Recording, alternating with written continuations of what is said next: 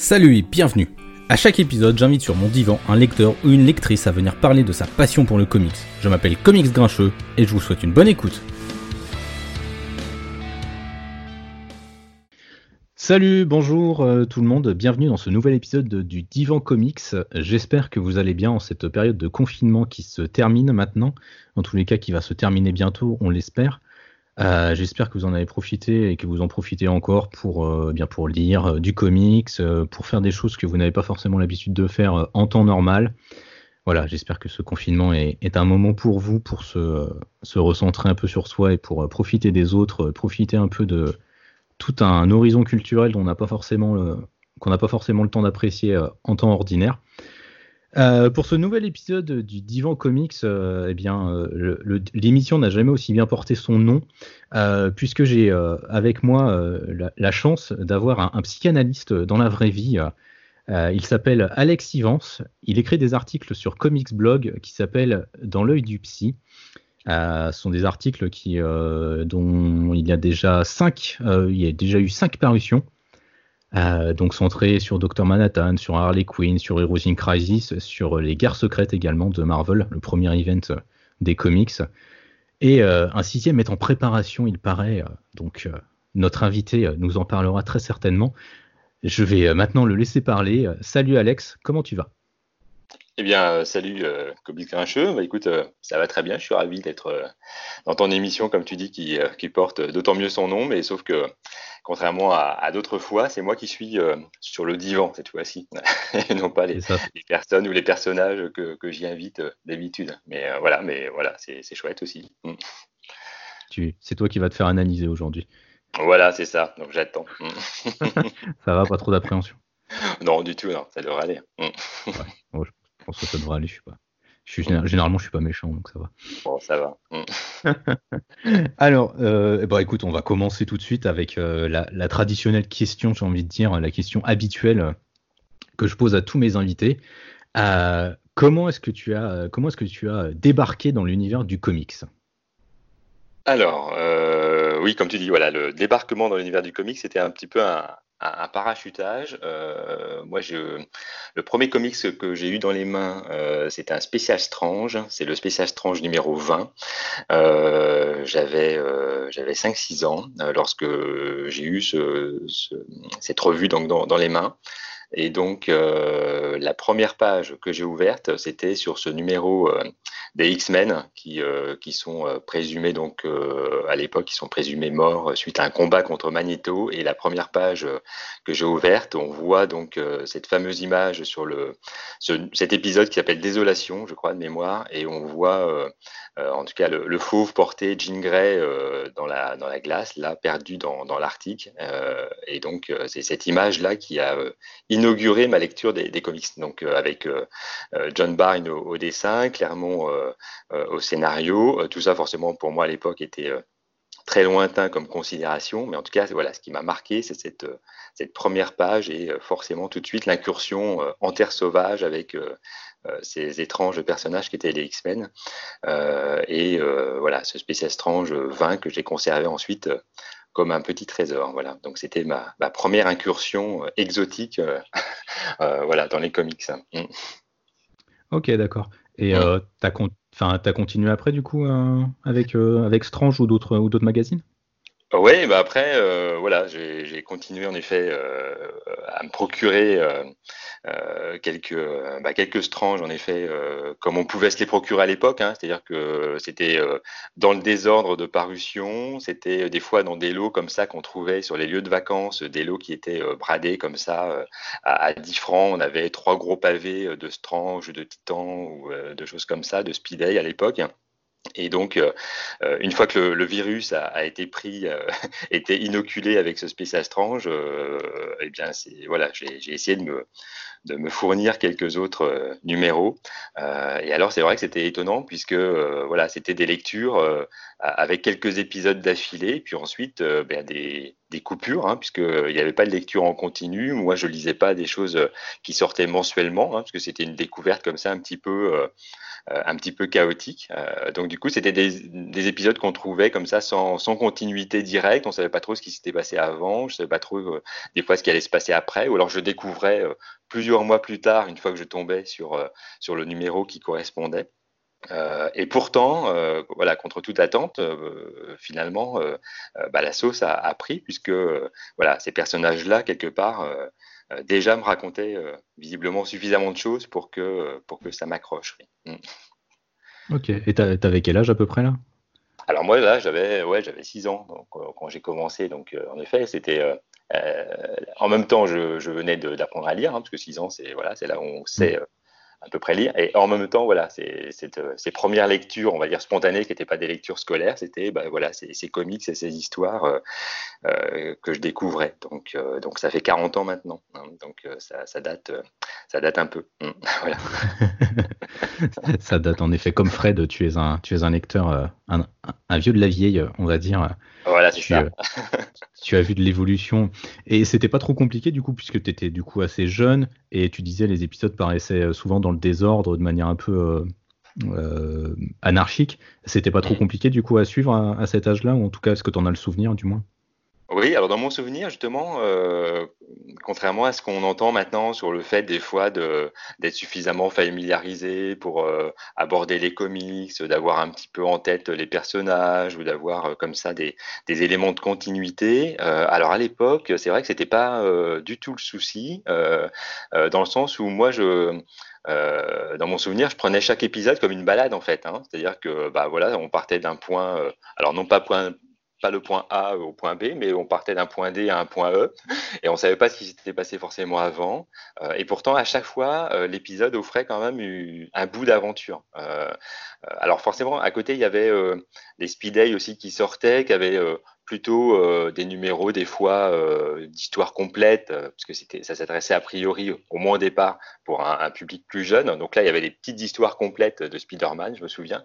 Mais bon, pour les Strange les Special Strange, là en effet, c'était des histoires en cours euh, et à chaque fois, euh, bah, ça offrait un petit bout d'aventure, de balade. Des fois, on était un peu suspendu comme ça, en effet, euh, dans l'attente de la suite.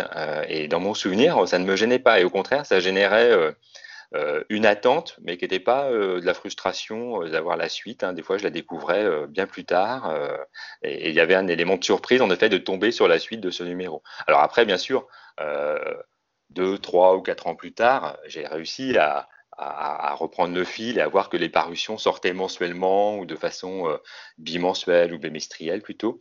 Euh, et donc là, du coup, j'arrivais à raccrocher un petit peu euh, davantage les wagons. mais au départ, voilà, c'était pas gênant, c'était comme voilà un petit bout d'aventure.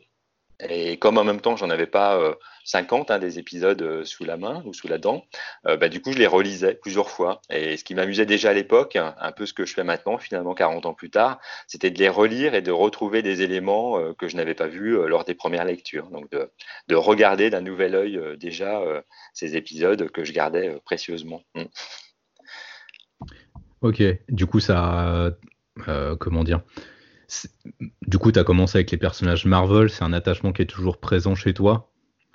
Oui, bah oui, oui, parce que c'était le début en fait, donc euh, forcément démarrer euh, par euh, ces, personnages-là, c'était les X-Men, c'était Spider-Man, c'était Daredevil, Iron Man, enfin voilà, donc affectivement, c'est resté forcément des personnages qui m'ont parlé, qui continuent de me parler davantage, voilà, donc c'est resté des, des, personnages qui me semblent plus familiers voilà, je les, connais, enfin voilà, j'allais dire je les connais, mais oui, c'est ça. Hein, C'est-à-dire c'est comme une, une famille qu'on se construit, on connaît ces personnages-là, ils ont fait partie un petit peu des, des, épisodes de notre vie, donc euh, et puis on s'est euh, forcément identifié, hein, parce que comme je disais tout à l'heure, c'est-à-dire que quand on ouvre un, un comics, c'est pas pour rien qu'on prend le virus, hein, c'est parce qu'il y a une part de nous en fait qui se retrouve dans ces personnages et qui vient raconter à travers des histoires qui sont plutôt euh, fabuleuses, euh, bah, des choses de soi qu'on qu'on ne pourrait pas exprimer autrement que dans ces histoires-là, hein, un peu comme des contes qui viennent raconter euh, des choses inconscientes euh, euh, pour chacun.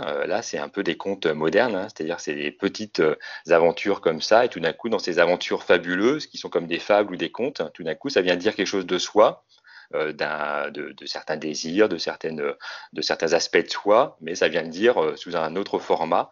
et je pense que c'est ça qui fait qu'à un moment donné, on accroche aussi rapidement à ces personnages. Et je pense que les personnages Marvel ont, ont en plus cette capacité d'accrocher le lecteur euh, parce qu'ils sont pris comme ça dans, dans une histoire bah, qui, les a fondés dès le départ, c'est-à-dire ils sont très humains. Hein, donc euh, euh, c'est pas, euh, ils sont pas comme les personnages d'ici qui sont un petit peu parfois monolithiques, hein, même s'ils ont une histoire, etc. Mais on voit bien que régulièrement les personnages d'ici, il faut revenir euh, aux, aux, fondamentaux pour les, les, les, refonder. Les personnages Marvel, euh, bah, voilà, ils sont davantage pris dans une histoire euh, humaine, avec leurs failles, avec leurs défauts, avec leurs vulnérabilités. Et je pense que du coup, forcément, pour un, un jeune lecteur, euh, ils sont d'autant plus euh, fascinants hein, parce que euh, ils viennent parler aussi de, de, notre, de notre propre vulnérabilité, nos propres failles, de nos propres désirs. Donc du coup, on peut s'identifier pleinement à, tout un tas de, de ces personnages-là, je trouve. Ouais, je comprends, ouais, je comprends ce que tu veux dire. Ouais. C'est vrai que chez DC, on a plus tendance, enfin, moi, je sais que je perçois souvent les personnages d'ici comme des, euh, des dieux, en fait, hein, presque des figures mmh. euh, divines, alors que les mmh. personnages Marvel sont en effet plus humains. Euh, du coup, on arrive plus à s'attacher à eux. Spider-Man, ça en est certainement la quintessence. C'est pour ça que c'est un personnage que j'aime énormément encore aujourd'hui.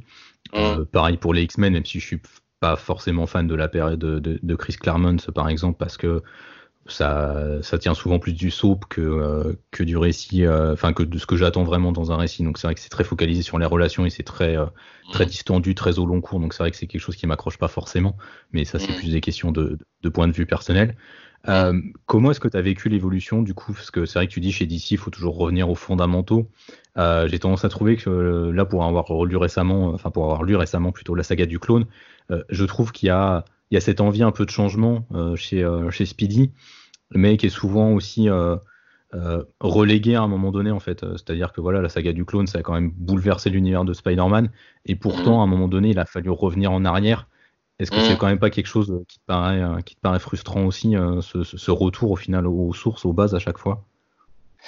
Euh, bah, en même temps, je me dis que, euh, comment dire, euh, la corde qu'on laisse aux, aux scénaristes, peut-être chez Marvel, pour aller le plus loin possible dans, ces, euh, euh, dans ces élucubrations, j'allais dire, c'est-à-dire dans le fait de s'approprier le personnage et puis de, de le déconstruire, d'en faire autre chose, de, euh, de, l'inverser ou de, repartir vraiment euh, dans une histoire qui, qui, en fait autre chose que le point de départ. Euh, je pense que là, euh, chez Marvel, on peut quand même, euh, en tout cas visiblement, les auteurs ont cette capacité, cette possibilité d'aller assez loin dans le processus. Bah, la saga du clone, en effet, c'en est un, exemple, hein, c'est-à-dire où tout d'un coup, là, la place de Spider-Man est, prise par quelqu'un d'autre, en tout cas son, clone, etc. Et on, découvre en, cours de route que Peter Parker n'est pas Spider-Man. Voilà, tout un tas de révélations qui font qu'à un moment donné, ça change complètement la, donne du personnage. Et en même temps, comment dire, c'est difficile d'imaginer qu'à un moment donné, il n'y aura pas de toute façon euh, une refondation du personnage pour le, faire repartir à nouveau euh, à zéro. Et, et, en même temps, pour moi, c'est pas frustrant parce que je me dis, ça, ça a quand même laissé à un moment donné euh, euh, à des auteurs la possibilité d'imaginer euh, un autre chemin pour ce personnage. Euh, et, nous-mêmes, d'ailleurs, en tant que lecteurs, on l'a imaginé pendant longtemps, puisque avant qu'il y ait le, le, départ ensuite sur de nouvelles fondations, ben on, on, était tous embarqués, je pense, dans l'idée qu'en effet, Peter Parker n'était plus Spider-Man et que c'était Ben Reilly qui allait prendre sa place. Et ça laisse quand même, à un moment donné, cette possibilité d'imaginer cette cette voie-là. Donc, euh, moi, je le vis pas comme une frustration, je le vis voilà comme euh, une possibilité. Tout d'un coup, voilà, les vannes sont ouvertes, on peut laisser les choses euh, se, s'écrire comme ça. Euh, ce qui ne veut pas dire qu'à un moment donné, on repartira pas sur des bases où euh, Peter Parker c'est Spider-Man, puisque euh, voilà, fondamentalement, ça reste quand même lui qui, porte ce costume et que c'est compliqué d'envisager que ce soit quelqu'un d'autre qui, le porte définitivement. Donc voilà, moi je ne le vis pas comme une frustration, je me dis que voilà, ça, trace des lignes un peu parallèles et que finalement, euh, euh, chaque lecteur peut prendre la ligne parallèle qu'il qu veut. Hein, certains peuvent dire, bah, finalement, voilà, le, euh, la saga du clone, je fais comme si elle n'était pas arrivée parce que finalement on est revenu au point de départ. Ou alors si, je, ou alors j'imagine que pourquoi pas il y aurait une suite à cette saga et que euh, finalement euh, c'est cette voie-là qui est celle qui aurait pu continuer à un moment donné. Une sorte de, chacun se fait un petit peu son épisode de et si? Voilà, hein, je pense que euh, hein, comme la série euh, What If, quoi. Hein, je me dis que chaque lecteur, euh, finalement, dans, dans, la continuité qu'il peut s'approprier, peut se faire un petit peu son, son What If, son et si, voilà, et si cette saga avait continué, et si l'histoire avait continué de cette façon-là. Je trouve que c'est ça qui est assez, assez fascinant. Donc moi, je trouve pas que ce soit frustrant. Je me dis que c'est voilà des voies multiples où chaque lecteur peut s'approprier telle ou telle histoire à, à sa façon c'est vrai que moi je me fais souvent, enfin c'est pareil, j'envisage ça souvent comme des what if et, euh, mmh. et, malgré tout le retour aux bases n'est pas forcément frustrant, même si mmh. dans certains cas ça, ça a tendance à m'agacer. Par exemple, c'est vrai qu'on en revient, on, reste sur Spider-Man. Hein. C'est vrai que mmh. j'ai relu récemment euh, un jour de plus, euh, donc, qui clôt le run de Straczynski sur Spider-Man qui est en mm. fait, bah voilà, c'est Joe Quesada qui à cette époque-là est le responsable éditorial en chef chez Marvel, qui mm. n'aime pas du tout le mariage entre MJ et Peter et qui bah, du coup mm. demande à Straz en conclusion du run bah, de, de, de, repartir à zéro quoi. C'est vrai que là-dessus ça me paraît ça me paraît frustrant parce que c'est finalement un peu euh, c'est des années des, des années de continuité qui sont un peu euh, réduites à néant, mais l'histoire est quand même bien menée par Straczynski, c'est quand même intéressant de voir l'expérimentation qu'il mène euh, dans ces quatre numéros là elle est quand même assez, euh, euh, assez intéressante, je trouve. Hein. Mm. Mais voilà, c'est vrai que c'est. Je, je peux comprendre la de frustration de certains lecteurs, parce que c'est vrai que parfois je peux être frustré, Spider-Man représente un peu ça pour moi. Souvent, c'est vrai que c'est, c'est un peu le personnage que j'ai tendance à, à considérer comme étant le personnage un peu statique dans l'univers, mm. c'est-à-dire qu'il bah, il évolue rarement, ou alors il évolue tellement par petites couches que c'est vraiment très, très infinitésimal au final. Mm. Et donc c'est un peu c'est un, un, peu frustrant. Euh, voilà, donc c'est vrai que je peux comprendre cette frustration, mais je trouve ton point de vue est assez intéressant sur le côté un peu ligne parallèle. Puis c'est vrai qu'au final, bah, ça laisse les scénaristes un peu, bah, pendant un temps, ils peuvent faire ce qu'ils veulent en fait. Au bout d'un moment, c'est très bien, bah, le personnage est une propriété, le personnage est une licence. Euh, il y a eu un, espèce de prêt qui a été fait à l'artiste. Mmh. Voilà, au bout d'un mmh. moment, il faut revenir à, à, puis pour que les autres scénaristes puissent aussi s'enclencher et faire d'autres, proposer d'autres idées. Voilà, tout à fait. Ah je trouve, on voit bien, après, il a bien fallu refonder un petit peu Spider-Man avec euh, bah, son, son package un peu de départ pour euh, ne serait-ce que bah, euh, créer, par exemple, Superior Spider-Man, voilà, qui a été aussi mm intéressant quand euh, Octopus euh, voilà prend euh, possession du corps de, de, Peter Parker devient lui-même Spider-Man, etc. Moi j'ai trouvé cette itération hyper intéressante en fait de voir voilà et si voilà et si Octopus avait le corps de, de Peter Parker de Spider-Man, qu'est-ce qu'il ferait de, des possibilités que lui offrent ses pouvoirs, que lui offre tout ce permet cette identité là et donc du coup ça on sait très bien à un moment donné, euh, en tout cas on n'est pas complètement dupe quand on lit cette histoire, on sait très bien que ça ne va pas durer éternellement, mais euh, de, l'avoir menée jusqu'à son terme, euh, c'est ça qui est intéressant, je trouve. ça serait frustrant, c'est de voir une histoire qui, commence, qui est prometteuse et qui est interrompue en cours de route pour de mauvaises raisons, on va dire éditoriales. Mais quand l'histoire est menée à son terme et qu'on voit qu'on touche à une issue qui est intéressante et qui nous apprend des choses sur le personnage, et qu'à un moment donné, bon, une fois qu'on a fait cette ce petit tour euh, avec le personnage, qu'on l'a découvert sous un autre angle et qu'on revient au point de départ pour lui redonner euh, euh, d'autres occasions de vivre autre chose, là, je trouve que du coup, il y a, en tout cas pour ma part, en tant que lecteur, il n'y a pas de frustration. Et au contraire, je me dis, ça a été une occasion de découvrir d'autres aspects du, personnage, puisqu'à travers Superior Spider-Man, on voit bien que c'est un peu l'envers de Spider-Man, c'est-à-dire là où il y a tous les aspects de vulnérabilité du personnage, toute sa névrose qui, l'empêche euh, d'accomplir ce qu'il pourrait accomplir dans d'autres circonstances. Euh, bah, Octopus, une fois qu'il prend ses identités, lui, il est débarrassé de tous ces aspects-là. Donc on va se dire, là, tout d'un coup, il va en effet devenir un Spider-Man meilleur, supérieur. C'est ce qui est le cas au début. Et on voit bien pourtant, et c'est ça qui fait la force des personnages Marvel, c'est que, et pourtant, à un moment donné, ça rate ça marche pas complètement, c'est-à-dire ça, ça, ça, ça, finit par, euh, par boiter un peu, par foirer complètement, et, c'est ça qui est euh, riche, c'est que euh, voilà, on, on, attend le moment de la chute. Hein, c'est dans, dans, les personnages Marvel, c'est ça qu'on attend. C'est un peu notre plaisir sadique. C'est un peu comme quand on regarde du patinage artistique, on, on attend que le patineur tombe. Euh, bah, avec les personnages Marvel, moi je suis un peu comme ça, c'est-à-dire euh, j'attends de voir le moment où ils chutent, parce que leur chute, ça, ça raconte quelque chose d'eux en fait. Voilà.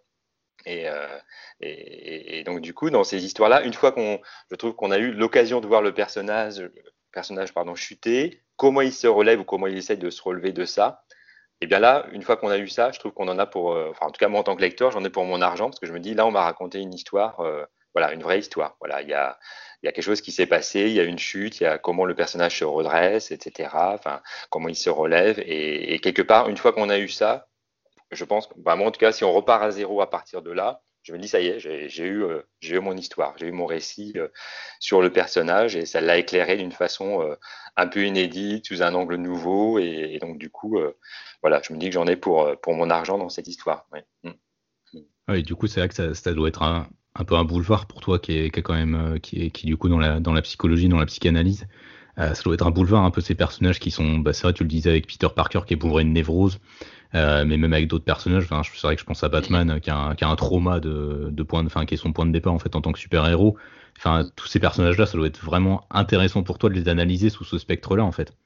Mmh. oui, voilà, voilà, c'est ça qui est intéressant parce qu'en effet, c'est euh, ce, qui, est intéressant, c'est voilà de voir euh, comment euh, euh, dans leurs histoires, ils viennent raconter quelque chose de nous. Euh, alors c'est vrai que c'est, euh, dans un premier temps, pour ma part, c'est plus spontané, comme je disais tout à l'heure, avec les personnages Marvel, mais même avec les personnages d'ici, parce qu'en effet, comme tu le dis, hein, c'est-à-dire que les personnages d'ici, même s'ils sont un peu plus, euh, ils relèvent un peu plus parfois de la mythologie moderne, il n'empêche qu'ils ont quand même une histoire qui les amène, euh, ils ont quand même une histoire d'origine. Voilà, donc un peu comme les, les, dieux anciens, ils ont quand même une origine qui les, euh, qui les met à telle place, de telle façon.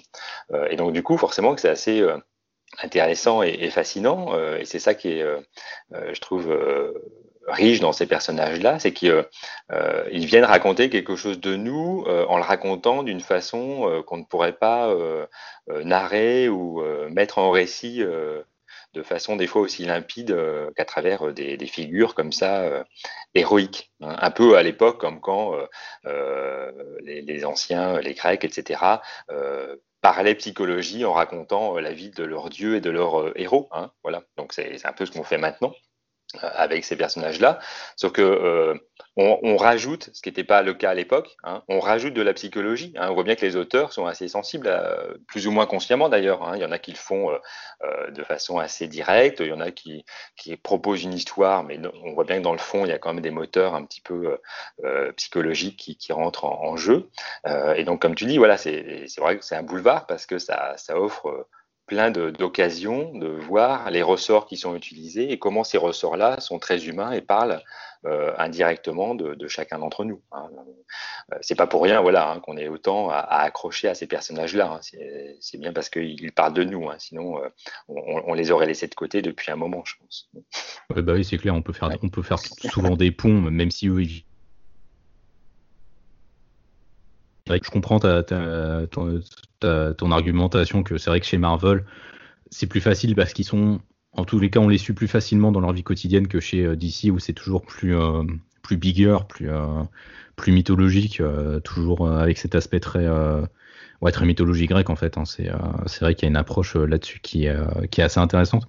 J'aime bien cette, cette idée que tu développes avec l'aspect conte moderne en fait ce que ça que ce que en fait les comics aujourd'hui sont des nouvelles formes de contes en fait des nouvelles formes euh, de, de, folklore et de, de récits en fait euh, pas avec une morale du coup mais avec euh, quelque chose mhm. de, de construit de réflexif derrière tout à fait, oui, un peu comme euh, euh, Bettelheim à l'époque et un psychanalyste hein, qui avait écrit euh, Psychanalyse des contes de fées. Hein, Bruno Bettelheim avait écrit ce, bouquin, voilà, qui analysait les, contes à l'époque en disant, voilà, comment, euh, qu'est-ce que ces contes racontent sur le plan euh, inconscient, hein, voilà, qu'est-ce qu'ils révèlent de notre inconscient à tous. il l'avait fait sur les contes de fées à l'époque, parce que les contes, c'était, bah, c'était là où se situaient finalement les enjeux psychiques un peu implicites, souterrains, inconscients. C'était là qu'on pouvait avoir une double lecture de ce que les contes racontaient au-delà de leur euh, histoire. Hein. Voilà, si vraiment on allait au fond euh, euh, voir ce qu'ils nous racontaient vraiment et pourquoi finalement ces contes-là étaient aussi importants à se transmettre, c'est bien parce que là aussi ils racontaient au-delà de leur histoire, ils racontaient une part importante de, chacun. et donc bah, les comics, ouais, je pense qu'ils ont un peu cette euh, cette, euh, cette portée-là. Hein. C'est-à-dire ils viennent raconter euh, une, part aussi de, de, chacun. Alors forcément, c'est plus éclaté, hein, plus morcelé que dans les contes, hein, puisqu'un conte, souvent, voilà, il y avait un début, une fin, même s'il y avait des déclinaisons selon les époques. Globalement, on avait un petit peu les mêmes, la même structure du conte. Hein. là, euh, ce qui est plus compliqué avec les comics, c'est vrai que les personnages euh, ont différentes histoires, ils sont pas toujours identiques à eux-mêmes, et en même temps, bah, c'est plus riche aussi, parce que du coup, euh, ils reflètent un petit peu ce qu'on est en tant qu'être humain maintenant, c'est-à-dire qu'on peut avoir plusieurs vies, plusieurs façons d'être, plusieurs modes de fonctionnement selon les moments, etc. Donc ça, reflète aussi un petit peu notre vie de maintenant. Et du coup, les super-héros, ça t'a influencé euh, en quelque part, en tous les cas, les lectures de comics que tu as eues, ça t'a influencé euh, en quelque part pour ton, dans ton attrait pour, euh, et du coup, ton, ton, orientation vers ce métier-là de, de psychanalyste, psychologue, ou pas du tout hein? Euh, non, non, non, non, pas du tout. Non. Enfin, c'est pas, c'est pas ça qui a été le, le moteur en tout cas. Euh, disons que pour moi, c'était deux choses euh, parallèles pendant longtemps. Hein. C'est-à-dire qu'en même mhm. temps, j'avais ces lectures euh, de comics d'un côté, qui était ma récréation à moi, et d'un autre côté, en effet, le fait de, de, de devenir psychologue et psychanalyste, c'était un autre moteur qui était vraiment bah, voilà, cet intérêt de comprendre un petit peu la psyché euh, humaine, euh, voilà, cet intérêt d'aller euh, comprendre un petit peu ce qui était en souterrain. et ça n'est que bien après que j'ai vu qu'en fait entre les deux, finalement, plutôt que d'avoir les deux chemins parallèles, il pouvait quelque part y avoir des, ponts à faire entre les entre les deux. Hein. mais non, pendant longtemps, c'était plutôt voilà deux choses voilà, deux choses parallèles, mais qui ne se rejoignaient pas à l'infini non plus. C'était voilà, c'était deux choses séparées. Mais euh, voilà, et, c'est au, fur et à mesure, c'est-à-dire que euh, là, ça s'est construit de façon euh, très empirique, hein, le fait de faire des liens entre donc la, psychologie, la psychanalyse et, et, les comics et leurs personnages. c'est que en commentant sur des forums, sur des blogs, etc., je me suis rendu compte euh, que quelque part quand je commentais, eh bien je finalement euh, je commentais en analysant un peu euh, le fonctionnement des personnages, des histoires, comment elles étaient structurées, etc. C'est-à-dire que c'est dans un deuxième temps où j'ai vu que finalement ma formation, mon métier, bah, finalement rentrait en collision aussi avec ma façon de comprendre et, d'analyser ces, personnages-là. Ok. Et c'est à ce moment-là, du coup, que tu. Enfin, parce que, du coup, je le disais, tu écris une chronique sur Comics Blog. De ce que j'en ai compris, tu écrivais déjà avant, en fait, sur un autre, euh, sur un autre support, sur un autre média, dans un autre média. Voilà, c'est ça. Hein. donc, euh, voilà, parce que comme je disais, bah, au début, voilà, euh, quand moi j'ai découvert les blogs, les forums, bon, j'ai, comme beaucoup, hein, au début, j'ai, juste lu ce que les gens écrivaient. Je trouvais ça fabuleux ce qu'ils arrivaient à, dire, euh, à, dire sur ce média des, comics. Et, puis à un moment donné, je me suis dit tiens, bah, moi aussi, je vais, commenter un petit peu, je vais écrire quelques petites choses. Euh, et puis je voyais bien que finalement, autour de, des commentaires que je proposais, il y, avait des, des, personnes qui rebondissaient, qui trouvaient ça assez intéressant. et donc à un moment donné, sur un blog qui s'appelle Euh, à un moment donné, bah, à force de, commenter, on m'a proposé d'écrire un, article. On m'a dit, voilà, plutôt que de faire un commentaire qui fait deux pages, pourquoi pas euh, faire un article qui en fasse, euh, qui en fasse autant. Donc c'est comme ça que ça a débuté. Ok, d'accord. Et du coup, après, là, maintenant, du coup, depuis janvier, tu écris, tu écris sur Comics Blog. J'imagine que tu dois avoir déjà plein d'autres idées d'articles à faire sur des, sur des personnages. Oui, oui, oui. Bah, les idées, c'est pas ce qui manque en fait. Ouais, oui, c'est vrai que. oui, ça doit, être foisonnant. oui, c'est vrai qu'il y, a pas mal d'idées. Alors après, c'est vrai que euh, c'est J'essaie de faire en fonction bah, voilà, de, de, de, ce qui m'inspire euh, au moment où j'écris. Euh, des fois, c'est en fonction de l'actualité aussi du moment, comme là, les derniers euh, euh articles sur euh, Heroes in Crisis qui parlaient un petit peu des soignants face à la mort, à la maladie, au traumatisme, etc., en prenant euh, bah, cet exemple de cette histoire de Tom King sur euh, Heroes in Crisis et de voir que finalement, même ces, euh, héros ou ces soignants confrontés au traumatisme de la mort bah, sont des, êtres voilà, qui peuvent être face à, la vulnérabilité aussi. donc pour moi, c'était l'occasion de, de, de, parler de ça en, en trouvant un moyen d'en parler voilà, par le biais d'une histoire là aussi de, comics. Et, je trouvais que Heroes in Crisis, pour ça, était plutôt, euh, plutôt bien fait pour parler du traumatisme chez les soignants. Parce que comme en ce moment, on compare pas mal les soignants à des héros, même si euh, bah, c'est pas, c'est une comparaison qui a, comme toute analogie, hein, sa limite. Mais en tout cas, euh, c'est cette comparaison qui, à un moment donné, m'a amené à me dire, bah voilà, si, si, les soignants sont nos héros, euh, quel récit de super-héros a pu parler à un moment donné de ce que ça fait quand les héros sont confrontés eux-mêmes à leur propre à des traumatismes, en, secourant les autres, ils sont forcément confrontés à un moment donné à la mort, à, des choses compliquées. Et je me suis dit, bah, finalement, ce récit, c'est ce qu'il raconte. Donc euh, euh, voilà, je me suis dit, ça serait intéressant de, s'y pencher davantage. Hein. Euh, et de la même façon, bah, voilà, selon du fait de l'actualité de notre confinement à tous, je me suis dit, mais voilà, quel récit a pu à un moment donné parler de, de ce confinement. Euh, euh, est-ce qu'il y a un récit d'ailleurs de, de, comics qui a pu parler de, confinement?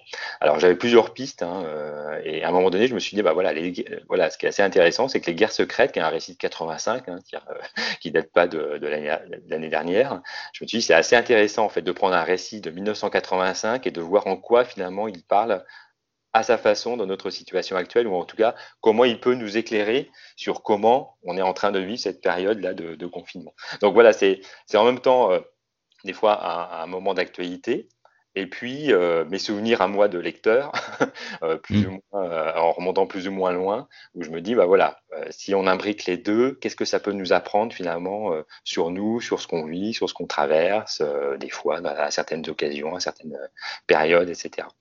Donc donc c'est un peu une, ouais, c'est un, petit peu ma cuisine interne, quoi, tout ça. Hein. C'est voilà, c'est un tambouille. voilà, c'est ça, tout à fait. c'est euh, voilà, c'est la cuisine, quoi, c'est l'arrière cuisine. Non, mais c'est intéressant et tu, c'est vrai que tu parles de Tom King.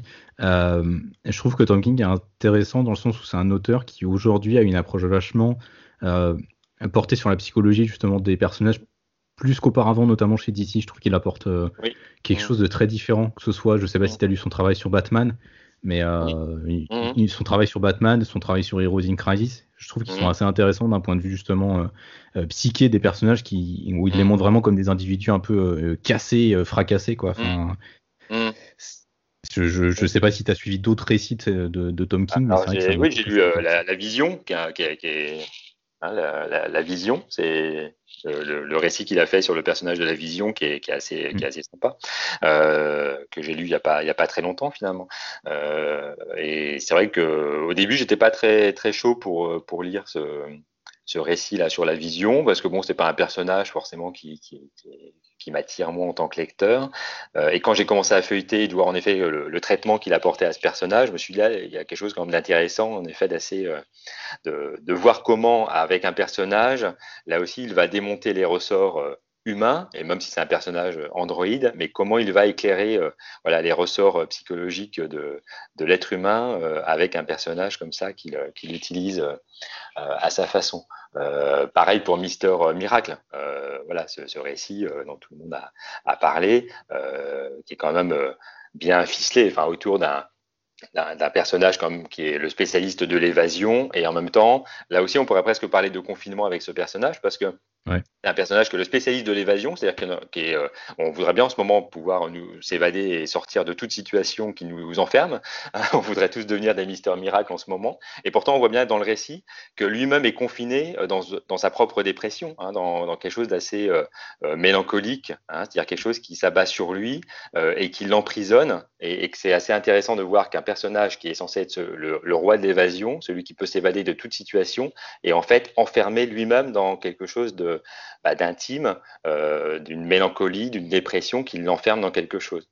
Et, c'est ça que je trouve intéressant dans, les personnages, quand les auteurs comme ça arrivent à en faire quelque chose, c'est de montrer les contradictions et les paradoxes qui sont inhérents à chaque euh, personnage. Voilà, et ça, je trouve ça assez, euh, assez fabuleux. Mm. Bah, c'est vrai que Tom King est assez, assez fort là-dessus. Mm. je rebondis sur quelque chose que tu as dit, c'est vrai que tu disais Vision n'est pas un personnage qui t'intéresse. Euh, du coup, ton approche quand tu vas lire un comics, en tous les cas, quand tu vas aller chercher un comics, euh, c'est quoi? C'est plutôt t'orienter du coup sur un personnage que tu connais, que tu apprécies, ou alors aller vers un auteur ou un dessinateur que tu euh, connais et apprécies? Alors je dirais une réponse de Normand, c'est un peu les deux, ça dépend. alors forcément, il y a des personnages comme ça que j'apprécie et que je vais suivre, je dirais presque quel que soit l'auteur. Voilà.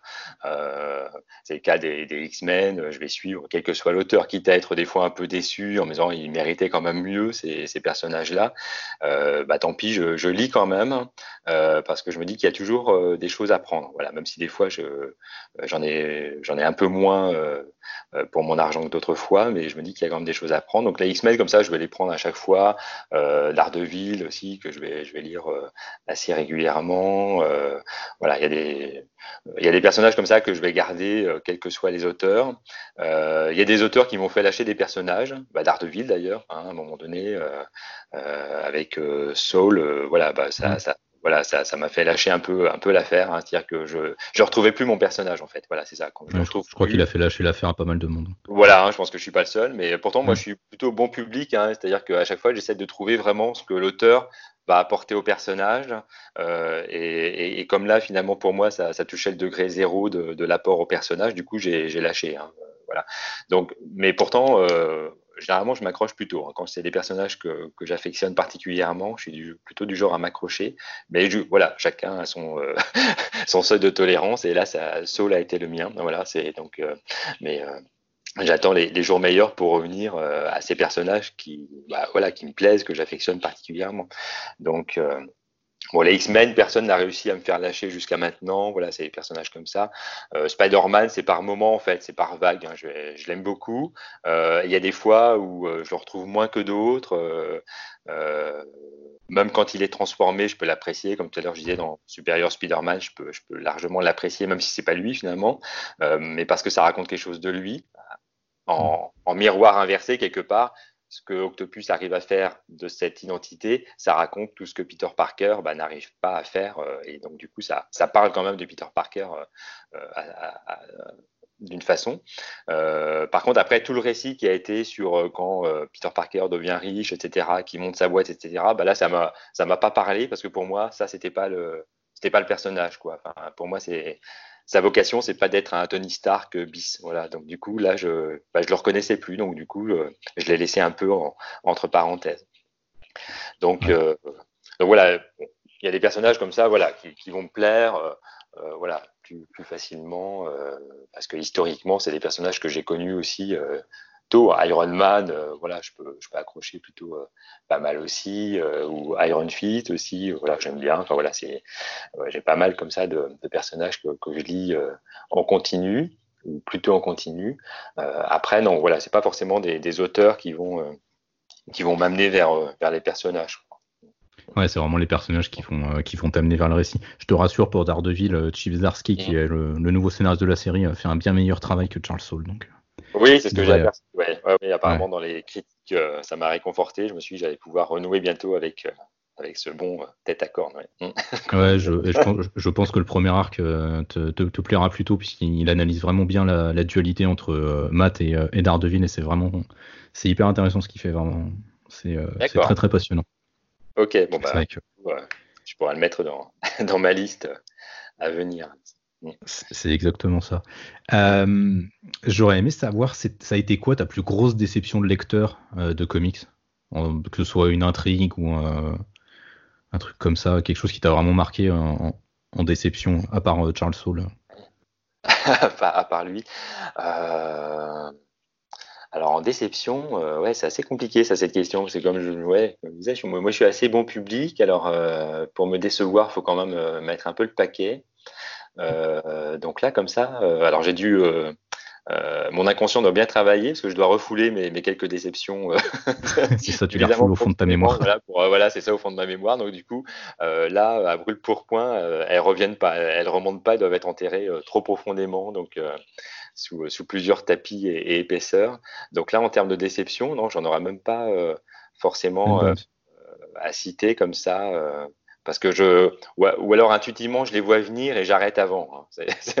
voilà, je pense Ouais, tu les sens venir en fait. Et tu... je pense que je, voilà, je un peu arrivé et des fois, voilà, je sens que ça, ça va pas me plaire et, plutôt que d'aller euh, jusqu'au boutiste et être déçu, je, je, je coupe avant et, et, je reviens quand, quand il y a une embellie euh, sur le personnage. Ouais, ouais.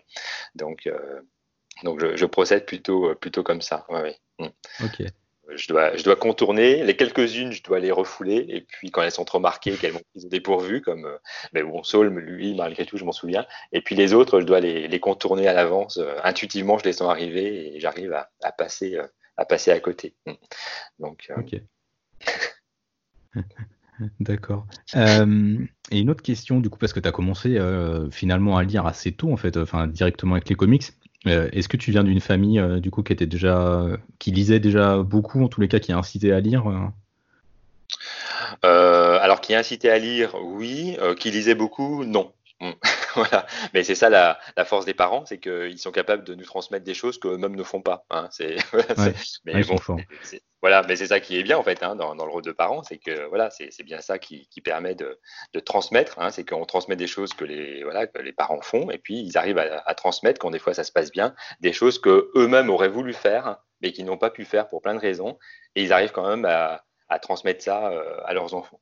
Euh, donc je pense que moi j'ai eu cette chance, c'est-à-dire que eux n'étaient pas lecteurs et pourtant ils m'ont donné le goût de la lecture. Donc euh, et c'est ça, je trouve le tour de force quand on, voilà quand on est parent, c'est de transmettre des choses euh, qu'on n'a pas réussi à faire soi, mais hop, on, arrive à, le passer à la génération d'après. Donc, donc moi, du coup, j'ai eu cette chance. Voilà, mes parents ne lisaient pas, et moi, je suis devenu lecteur de comics dans un premier temps, de petits bouquins faciles à lire en parallèle, le Club des Cinq, des choses comme ça à l'époque. Euh, et puis euh, moi j'ai après j'ai continué euh, j'ai continué à lire aussi des, des, romans, des nouvelles, enfin des, des, choses comme ça en parallèle des comics. C'était pas c'était pas ma seule lecture. Donc ouais, t'es pas exclusiviste, exclusif plutôt des, des comics. Tu, tu lis non, aussi d'autres d'autres choses. Non non ouais oui du tout. Hein. Voilà, je, je lis des, des, romans, des essais, de la science-fiction, bien sûr des ouvrages de psychanalyse. Voilà donc euh, du mmh. coup je, lis pas mal de choses euh, à côté, donc euh, mais c'est ça qui est, formidable, c'est-à-dire qu'on peut, euh, voilà, on peut passer de, lire l'Iliade et l'Odyssée à lire tout d'un coup Tom King qui, voilà, qui va raconter quelque chose sur Mister Miracle à sa façon. Et voilà, c'est ça que je trouve fabuleux dans la lecture, c'est qu'on peut passer d'une chose à l'autre, et pourtant on se dit que voilà, il y a peut-être des passerelles entre tout ça, et c'est ça qui est assez intéressant. Enfin moi, ce que je trouve riche dans tout ça, c'est tous les liens qu'on qu peut faire entre ces choses qui semblent hétéroclites. On a l'impression que ça pourrait se ranger dans des placards très différents, dans des étagères très différentes. Et pourtant, quand on y regarde de plus près, quand on jette un, un œil dessus, euh, bah finalement, on se rend compte qu'on peut faire une BD de l'Iliade et l'Odyssée, mais on peut, euh, on pourrait faire un roman de certains euh, comics aussi, et que tout ça, ça, il y a des liens et des ponts qui, qui se font. Et des oui, bouquins de psychanalyse, euh, je dis des bouquins de psychanalyse qui me font penser à des personnages du comics, et puis des fois, quand je dis un comics, je pense à, à certaines notions de psychanalyse. Voilà, donc c'est ça qui est, qui est chouette. Bonne manière. C'est vrai que de manière générale, la culture a cette. Euh, à ce, ce, côté un peu fabuleux qu'on peut dresser des ponts. C'est vrai que mmh. tu parles de, de, la lecture entre euh, comics et, et, romans, par exemple, ou alors, euh, bah, pareil avec la science, en fait, tu peux dresser des ponts partout. Et la culture, de manière générale, c'est vraiment quelque chose de, de très interconnecté. C'est ça que j'aime bien. C'est mmh. vrai que c'est pour ça que je suis très, très. Bah, je suis très très branché là-dessus, hein, euh, clairement. Enfin, tu peux faire des ponts entre. Enfin, on en parlait avec Fred du coup dans l'épisode euh, avec lui. Euh, c'est vrai que tu peux faire des ponts entre le comics et le cinéma. tu peux mmh. faire des ponts entre le comics et la psychanalyse, donc avec de la science. Enfin, tu peux faire plein de ponts partout mmh. et c'est c'est finalement hyper intéressant et hyper riche en fait. Et mmh. c'est vrai qu'il faut pas. C'est vrai que j'ai toujours du mal. On en parlait avec avec euh, quelqu'un euh, dans un épisode précédent, mais j'ai toujours du mal avec cette approche qui a tendance à, à enfermer les comics dans un, un, espèce de dans une espèce de boîte qui serait réservée juste à des adolescents prépubères euh, incapables de réfléchir. C'est vrai que mm. c'est c'est comme le finalement avec le manga, le traitement que peut avoir le manga parfois. C'est mm. enfermé dans une niche qui est pas du tout représentative euh, de, l'univers. C'est beaucoup plus riche mm. que ça. Ah oui, tout à fait. Hein. Le, le, manga, moi je connais un peu euh, comme je, je, travaille auprès d'adolescents, il y a des adolescents des fois qui me parlent de leur lecture manga. Alors moi je suis moins génération manga, mais ils m'en parlent. Alors du coup des fois j'en lis quand même parce que je me dis bah voilà c'est ils, ils m'enseignent des choses à travers eux ce qu'ils trouvent dans le manga. Donc je me mets à en lire pour comprendre un peu de quoi ils me parlent. Et, et je trouve ça assez, euh, assez intéressant aussi. Hein. Je, je m'étais mis à lire comme ça My Hero Academia. Enfin, c'est mm. génial euh, comme série. Enfin, il y a plein de séries comme ça. One, One Punch Man, euh, qui est aussi une, une série euh, assez géniale. Et, et, en effet, on voit bien que euh, dans, dans, ces mangas-là, dans les comics qu'on lit, il y a des choses qui, encore une fois, viennent parler de, nous. Et en effet, je te rejoins tout à fait, hein, moi, sur le fait que euh, le, fait de mettre comme ça des certaines lectures dans certaines niches, etc.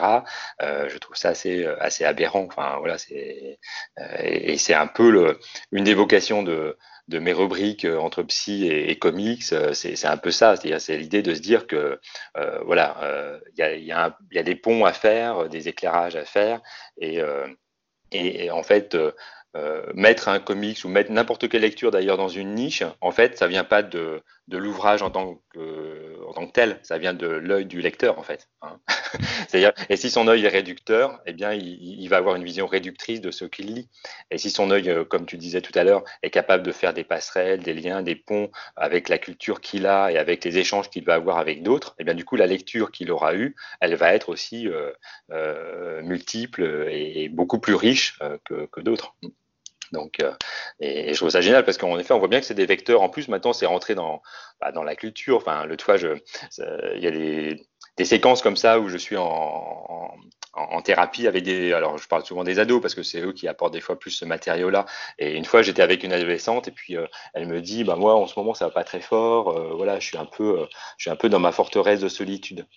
Et à ce moment-là, bah, je rebondis, je rebondis là-dessus. Et j'ai bien vu dans, dans, son regard qu'elle était surprise que je rebondisse euh, là-dessus, parce que pour elle, euh, elle l'avait déjà énoncé comme ça à, ses parents ou à d'autres adultes, forteresse de solitude, mais personne n'avait rebondi là-dessus. Euh, les gens avaient pris ça pour un terme qu'elle s'était inventé. Et le fait que je connaisse bah, ce terme-là, bah, voilà, pourtant je suis pas le seul, mais visiblement ça, ça lui était jamais arrivé.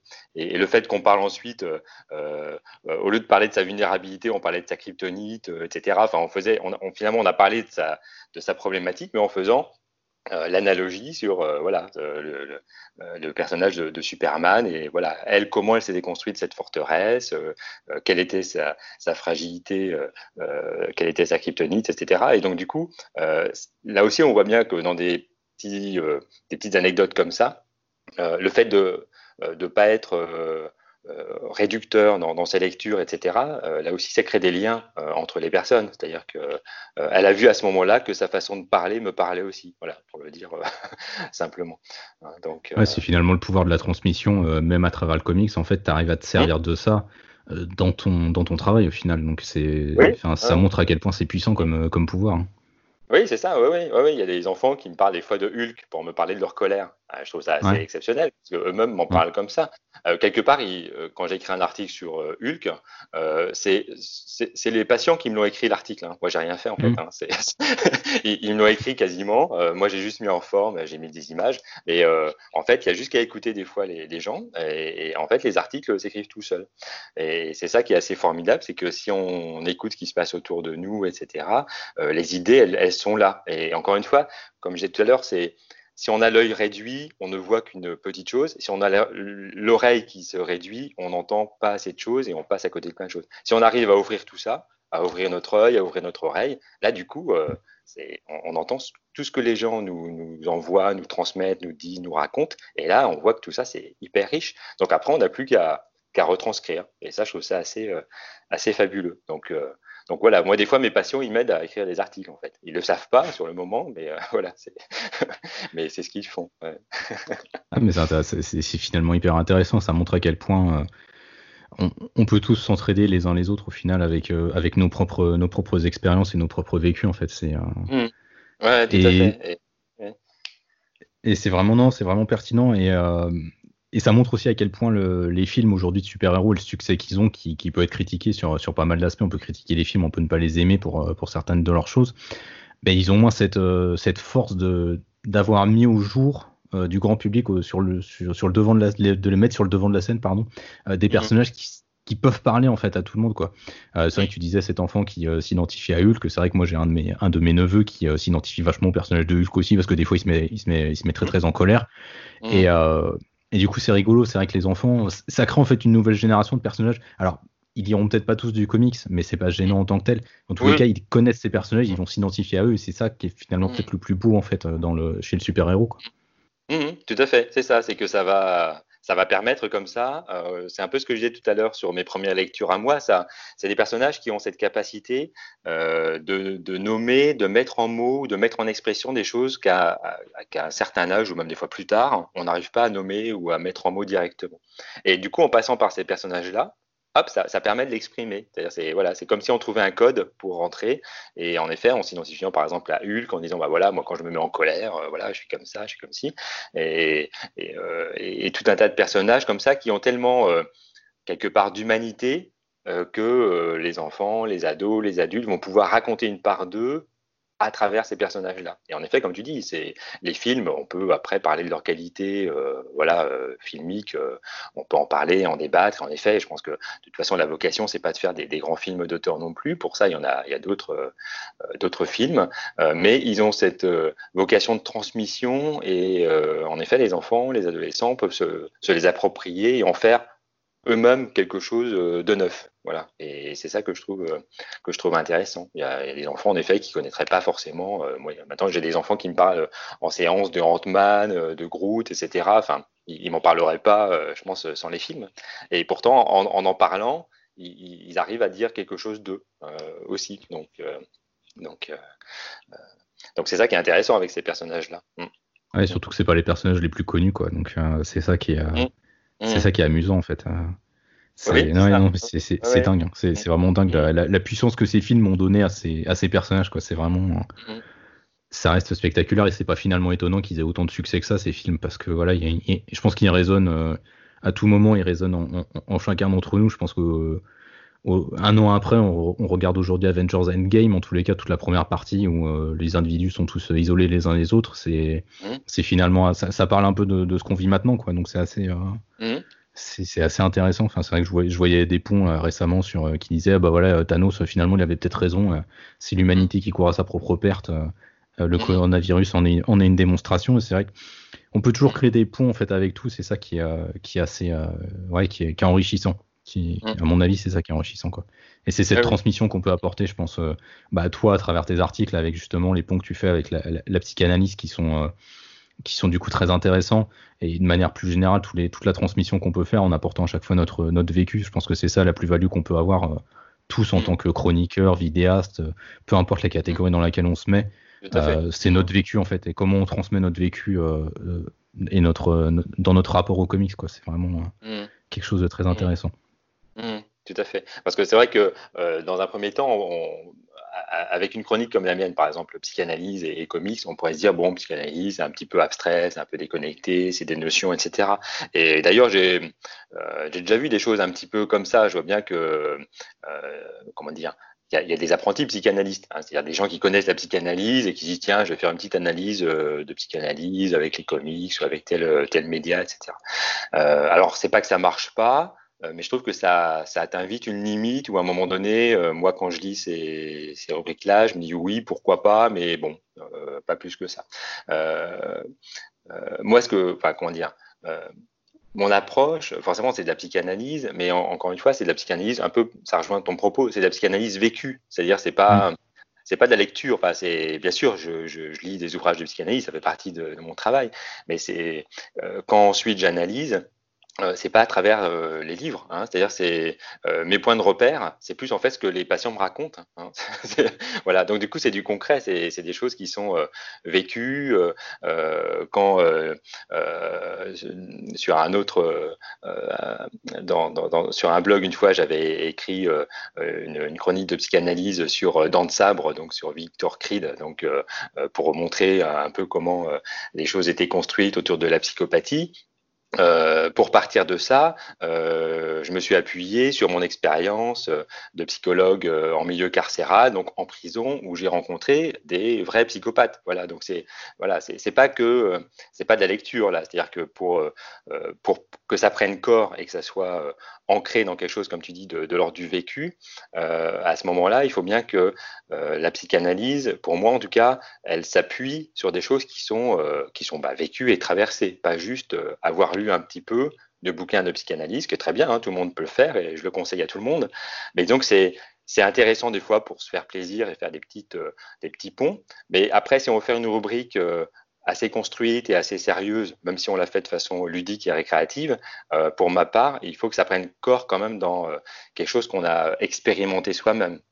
Donc, et, moi, quand, en tout cas, quand j'écris, ça, ça, euh, il y a des notions qui sont transmises parce que c'est important d'avoir des mots comme ça qui nomment les choses, mais euh, ça raconte aussi du vécu, c'est-à-dire des, choses que j'ai vécues euh, professionnellement, que des gens m'ont transmis aussi dans, dans, dans, dans, des rencontres, etc. Donc c'est ça qui donne corps quand même du compte. Donc, donc, comme ça rejoint ce que tu dis, c'est du vécu. Hein, voilà, c'est pas mmh. c'est pas déconnecté de la réalité ou du concret. Hein. Mmh. Ok. Mm. Et euh, du coup, j'imagine que ça doit être un boulot assez prenant au final que tu as. Ça t'empêche pas de continuer à suivre ce que tu as envie de, suivre dans le comics, surtout avec aujourd'hui la masse de comics qu'on a euh, à portée de main avec tous les éditeurs qui sont dessus. Euh, tu arrives quand même encore à, suivre ce que tu as envie de suivre? Oh, oui, oui, oui, oui, oui, oui. Alors, des fois, je, bah, comme tout le monde, hein, j'ai une pile des fois à lire, hein, mais la fameuse voilà la fameuse palle que chacun euh, traîne un peu. Euh, voilà, c'est le, euh, le, lot de chaque lecteur de, comics ou même lecteur en, général. Donc j'ai toujours comme ça quelques quelques comics en stock. en même temps, c'est toujours bien d'en avoir en stock parce que bah, ne serait-ce que maintenant, j'étais bien content d'en avoir un peu de côté. mais donc du coup, non, j'ai pas forcément. J'arrive à à, lire euh, ce que je veux. Hein, globalement, j'ai pas, euh, même si je suis bien occupé euh, par ailleurs, j'ai quand même suffisamment de, de temps où je, que je me prends et que je m'offre quelque part aussi hein, pour pour avoir ces, ces lectures là, parce que c'est important aussi de prendre soin de soi, même en dehors de la période dans laquelle on vit, c'est-à-dire d'avoir des temps où on prend soin de, de soi, qu'on qu'on s'octroie des moments récréatifs. Euh, voilà. Donc des fois, je, voilà, je, voilà, je, prends le temps quand même de, lire les comics qui me plaisent parce que c'est, ça fait partie de mes récréations possibles. Donc, du coup, euh, je, les garde. Euh, alors, des fois, j'essaie de lire euh, sans avoir trop en tête la rubrique que je pourrais faire sur le comics que je suis en train de lire parce que du coup, ça devient moins récréatif. Hein, voilà. Mais, ça, c'est compliqué. mais voilà, ça, c'est, voilà. Mais ça, c'est le lot de tous les chroniqueurs. Hein, voilà, ça, c'est. Oui. Oui, j'en sais quelque chose. Voilà, je, je, je, peux, je peux pas m'empêcher d'analyser. Euh, enfin, enfin, je suis comme ça dans tout ce que mm. je, mm. dans tout ce que je, dans tout ce que je, ce que je joue, ce que je regarde au cinéma en tant que film ou en tant que série, mm. par exemple. Enfin, je peux pas, je peux jamais m'empêcher d'analyser en fait. Je suis toujours, toujours le cerveau en ébullition à ce niveau-là. Mais des fois, c'est vrai que j'aimerais bien, bien poser. Euh, voilà, c'est ça. Hein, il y a une petite voix en parallèle qui dit ah c'est pas mal ça et ça et ça. Voilà, qui commence à déconstruire un petit peu ou à analyser ce qu'on ce qu'on lit ou ce qu'on voit. Donc euh, voilà, des fois, il faut juste la mettre un petit peu sur off pour dire bon, euh, on fait une petite pause. et là, c'est juste récréatif. Et puis on, rallumera la petite voix quand il y aura besoin de faire un, article ou pas. Mm. Ouais, c'est exactement ça. Avec mes questions de style. En tout cas, voilà, moi j'ai pas trop, euh, j'ai pas de privation de, ce côté-là. J'arrive à, suivre et je, m'accorde le temps nécessaire pour, pour lire ce qui, ce qui me plaît, que ce soit, euh, euh, voilà, c'est les, sorties récentes ou des, vieux trucs que je récupère. voilà, je suis assez assez éclectique dans mes lectures. Donc, et comme tu dis, vu la production actuelle, il y a largement de quoi. Alors après, ce qui, ce qui, ce qui est plutôt frustrant, c'est en effet, on peut pas tout lire. Hein et puis euh, en même temps, ça n'aura pas forcément de sens. Euh, et puis pour une question de place, hein, parce qu'au bout d'un moment, c'est vrai que ça, ça, prend de la place, mais euh, donc il y a un petit peu des fois de frustration de me dire voilà peut-être que telle ou telle chose à lire ça, ça sera intéressant. alors des fois ce qui réconforte c'est de lire les chroniques, hein, de dire bah voilà je l'ai pas lu mais j'ai lu quelque chose sur ce sur ce bouquin là qui qui est, une analyse assez intéressante. Bon à défaut des fois de lire le comics en tant que tel avec euh, maintenant tout ce qui existe sur euh, les sites et les blogs et, les chroniques euh, en podcast, etc., ça, ça, permet de se faire une idée de ce qui sort, même si on ne les a pas lus soi-même. Donc, bon, on a cette chance-là maintenant. Mm. C'est vrai, c'est vrai, c'est vrai qu'on a cette chance-là. Mm. Sur lescomics.fr, on essaie de faire autant de chroniques que possible, et c'est pas mm. toujours facile, mais on essaie au moins d'apporter voilà, un éclairage et une analyse. Et pour, pour donner un avis pour que le lecteur puisse savoir ou la lectrice puisse savoir euh, qu'est-ce qui va qu'est-ce qui va potentiellement l'intéresser, qu'est-ce qui est bien mm. parmi tout ce qui sort. Mm. Et euh, mm. ça a été quoi ton dernier coup de cœur là en lecture? Comics? Euh, Ce que j'ai lu en dernier, c'est House of X là. Voilà. ah, tu l'as ouais, tu l'as lu. voilà, donc j'ai lu ça en VO. Je lis, je lis peu de VO, mais j'en lis de temps en temps, ça, ça m'arrive. Euh, euh, alors j'ai lu ça et c'est vrai que c'est ouais, c'est bah, une découverte dans le sens où euh, voilà, c'est quand même réinventer les X-Men à la sauce Hickman. Et, là, en effet, c'est, je disais tout à l'heure la, formule en avoir ou pas pour son argent, mais là, je, trouve qu'on en a pour son argent. Après, on, on adhère ou pas à cette à, cette déclinaison-là des X-Men à la sauce Hickman. Mais euh, une fois qu'on se laisse embarquer en, en suivant euh, le fil, là, je, je trouve que ça, ça, renouvelle bien l'histoire et je trouve que ça, ça, vient reposer parce que les X-Men, des fois, euh, sont tellement riches et pourtant, des fois, euh, on voit bien que les auteurs se reposent un peu sur les lauriers qui sont posés avant eux parce que finalement, c'est comme si les personnages étaient un petit peu autosuffisants. Il suffit de les mettre dans n'importe quel contexte on peut se dire que ça fait quand même l'affaire globalement. Euh, euh, voilà, c'est tellement riche en tant que tel comme personnage que l'histoire n'a pas forcément besoin d'être palpitante. Ça, restera toujours correct.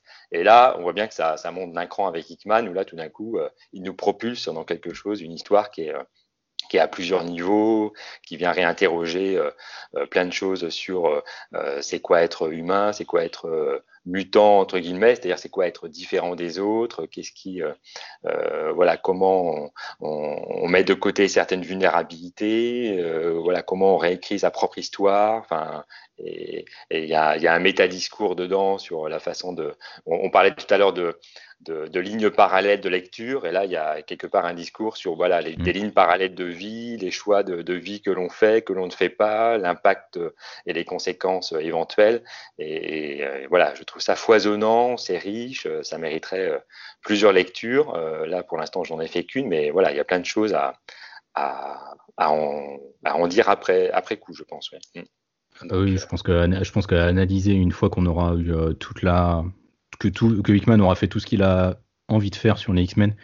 Je mhm. pense qu'à revisiter, ce sera vraiment intéressant. Euh, euh, mhm. pour rappel, euh, House of X, donc qui est un, un, diptyque en fait entre donc une série House of X et Powers of X qui se listent mhm. en parallèle. C'est voilà, c'est le prélude au renouveau des X-Men par Jonathan Hickman, qui avait déjà mis un, gros coup de pied dans la fourmilière avec, avec ses séries Avengers, New Avengers, qui s'était conclu dans Secret Wars.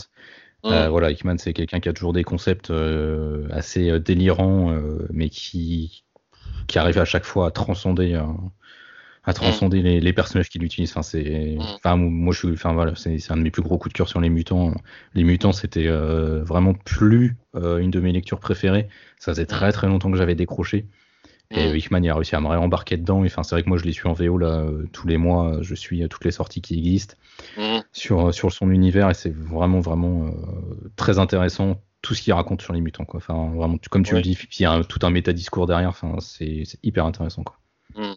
Ah oui, donc là je trouve que voilà, là il a réussi son coup et en même temps voilà, quand on, comme tu dis, hein, quand on lisait déjà les, ces Avengers et Secret Wars où voilà, il est capable quand même, comme tu dis, ouais, je trouve que ça résume bien de, de transcender les, les, personnages dans, dans leur essence même. Hein, c'est ça, il a, il a cette mmh. capacité quand même à, à attraper l'essence des personnages et à les emmener au-delà voilà de ce qu'on attend. Et pourtant et pourtant ça respecte à mon sens en tout cas l'essence des personnages et c'est ça le tour de force qu'il arrive à faire parce que des fois, quand on voit bien que certains auteurs, ils dépassent le personnage, mais ils le dépassent tellement que, ce qu'on disait un peu tout à l'heure, on ne reconnaît plus le personnage. Euh, mm. du coup, euh, on a l'impression que c'est à côté. Alors que lui, il arrive, euh, à mon sens, à capter l'essence, et une fois qu'il a capté ça, à pousser, bah, il appuie sur le champignon, c'est-à-dire il pousse ce qu'il a capté au maximum. Voilà, mm.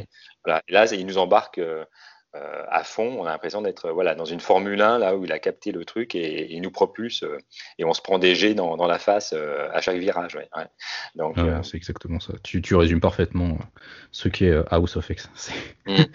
j'aurais pas j'aurais pas mieux dit. Et ce sera quoi ta prochaine lecture Alors peut-être post confinement du coup. Est-ce qu'il y a une, une, future sortie qui t'a qui t'intrigue, qui t'a tapé dans l'œil? Euh, oui, alors moi, ce qui m'intéresse bien de, de, lire là prochainement, qui doit sortir chez Urban, c'est que j'ai pas lu euh, avant, c'est Doomsday Clock. Voilà. Ouais. Euh, ça, j'ai bien envie de lire ça. Aussi Batman Last Night on Earth aussi, oui. qui doit, qui doit sortir. Voilà. Ouais. Donc voilà. Donc ça, ça, ça me tente plutôt bien d'attraper ça quand ça va sortir là, parce que euh, voilà, Doomsday Clock, ça me tente bien parce que voilà, l'univers des Watchmen, euh, bah, j'ai écrit un article sur Dr. Mm. Manhattan, c'est dire que ce personnage-là me, euh, je, me dis qu'il a, il a énormément de choses à, dire. Euh, donc, d'ailleurs, pour écrire mon article, j'avais lu un tout petit peu euh, de Dubs Clock pour voir un petit peu si j'étais pas à côté de la plaque dans mon analyse. Et heureusement, ça, ça confirmait. donc ça, ça allait. mais, donc, mais voilà. Donc j'ai juste un petit peu défloré, mais j'ai pas lu voilà, de façon exhaustive tout l'arc entier. Donc là, juste me poser et le lire complètement, voilà, ça, je sens que ça, ça va être intéressant et, palpitant. En plus, voilà, c'est des dessins de, Gary Frank. Enfin voilà, c'est mm. des choses quand même esthétiquement. Enfin même s'il n'y a pas que ça, mais voilà, ça, ça, pose quand même euh, l'esthétique des personnages aussi. C'est des personnages des fois qui méritent d'être traités comme ça dans certains arcs. Je trouve que les voilà le choix dessinateur, euh, des fois quand, il est fait comme ça, euh, ça, vient poser des choses. C'est un plaisir aussi de, lecture. Donc, euh, ça, oui, ça, ça me tombe bien. Et puis, bah, continuer, euh, on parlait des X-Men, voilà, suivre euh, en effet ce que Hickman va faire avec les, autres déclinaisons des X-Men après, après ça. Donc ça, je pense que je vais suivre ça de, près aussi. Voilà.